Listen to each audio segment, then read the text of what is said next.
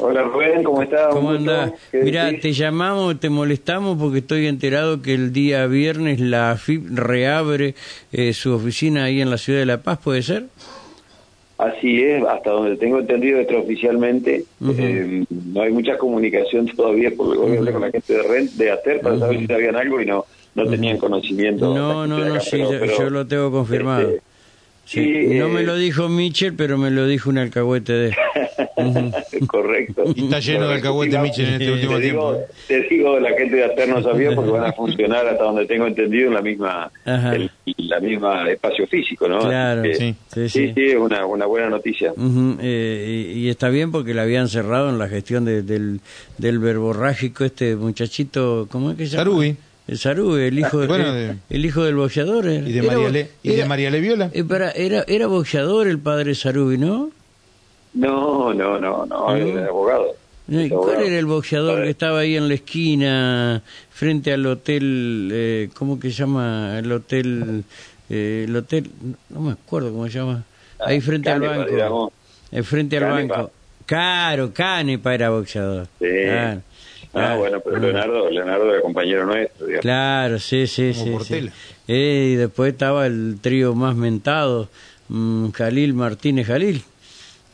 Sí, ya- sí, señor, De allá, de sí, allá del barrio El Congo. Sí, sí, bueno, lamentablemente uno de ellos ya, no dejó, pero, pero bien.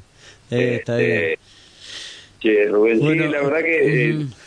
Dale, dale, dale, preguntando. No, dale, dale, este, no, no, la verdad que, bueno, te, te vemos desde acá, desde, desde acá abajo, te vemos bastante bien ahí peleando porque eh, has logrado que Sarubi se enoje, eh, eh, mostrar el, el tuje delante del gobernador de la provincia, cuando Ah. habló del otros días, viste, la verdad que fue vergonzoso eh, no respetar, que- porque bueno, hay que respetar este la, la, la, la militancia cuando aparecen en un acto que, que, que, que- les va a Absolutamente prohibir a normal. todos que no vayan, claro. Absolutamente Eh, normal, Rubén. Además, eh, mira, yo eh, digo, no es por personalizar la situación, pero Ujú. eh, vos sabés que yo soy expresidente municipal. Ujú, sí. Y Más de una vez en los actos que organiza Sarubi, Ujú. eh, me he tenido que quedar parado contra el alambrado porque la silla que he tenido asignada la ocupa distancia y no, Sí, sí, no, sí. no, no andamos llorando por los rincones. No. Pero, eh, pero hay que leer, hay que leer un poquito entre líneas. ¿eh? A mí me parece, a mí me parece que, eh, digamos, una jugada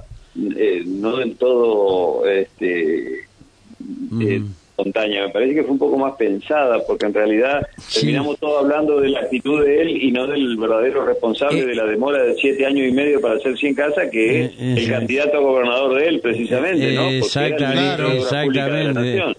Fue, Entonces- fue, fue, fue una artisteada eh, que pegó este, este gurí, ¿viste? Eh, Claro. Y todos nos dimos Eso- cuenta de eso.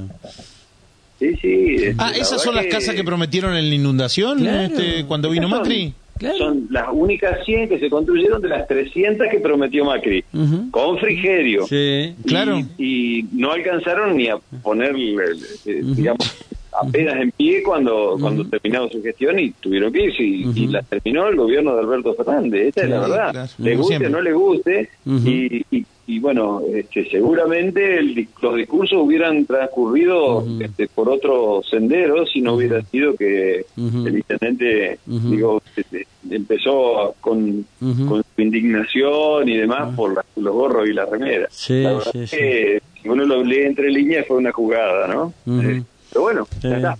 Una, ocurrió, una, una, una, una histeriqueada. Bueno, ¿qué futuro le ves eh, eh, a La Paz que, bueno, está bastante eh, alicaída, ¿no? En estos últimos cuatro años de gestión. Mira, eh, los últimos siete y medio, te diré yo, ¿no? Casi ocho ya.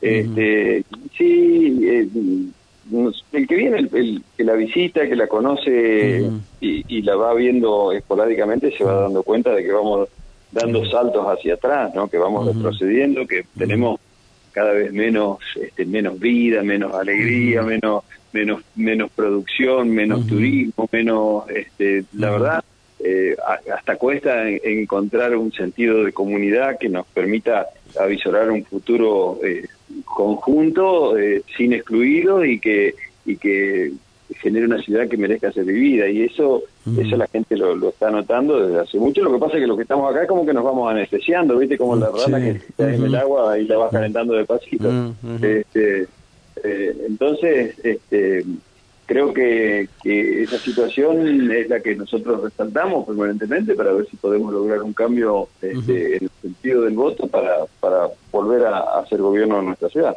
Totalmente, totalmente. Bueno, eh, veremos a ver qué es lo que va a pasar el, el día eh, el día viernes si se abre o no se abre. Va a ser un hecho más que interesante, ¿no?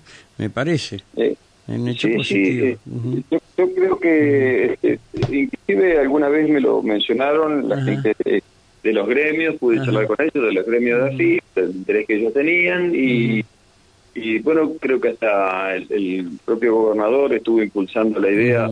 Eh, va a ser una receptoría, ¿no es cierto? una, en principio solamente para trámites este, de aquellos que no se pueden hacer vía internet, que tienen requieren una tramitación personal. Esto es lo que el conocimiento que yo tengo. Extraoficialmente se reitero porque no hay no, pero no deja de ser este un, un ojo más eh, controlador de algunas situaciones que se están viviendo fundamentalmente donde se cree que no hay controles de nadie. Este es el, para poner en contexto. Es un primer, paso para eso. Yo creo que es un primer paso y bienvenido sea que eh, primero que se alivie la carga de todos aquellos que tenemos que viajar a veces 180 kilómetros por algún trámite y, por otro lado 180 de ida y de vuelta, ¿no? Después, Pero la verdad que eh, hay, hay ciudades como nosotros que ya merecemos tener una representación de, del organismo recaudador nacional y creo que ese primer paso está eh, alentador en ese sentido. Totalmente.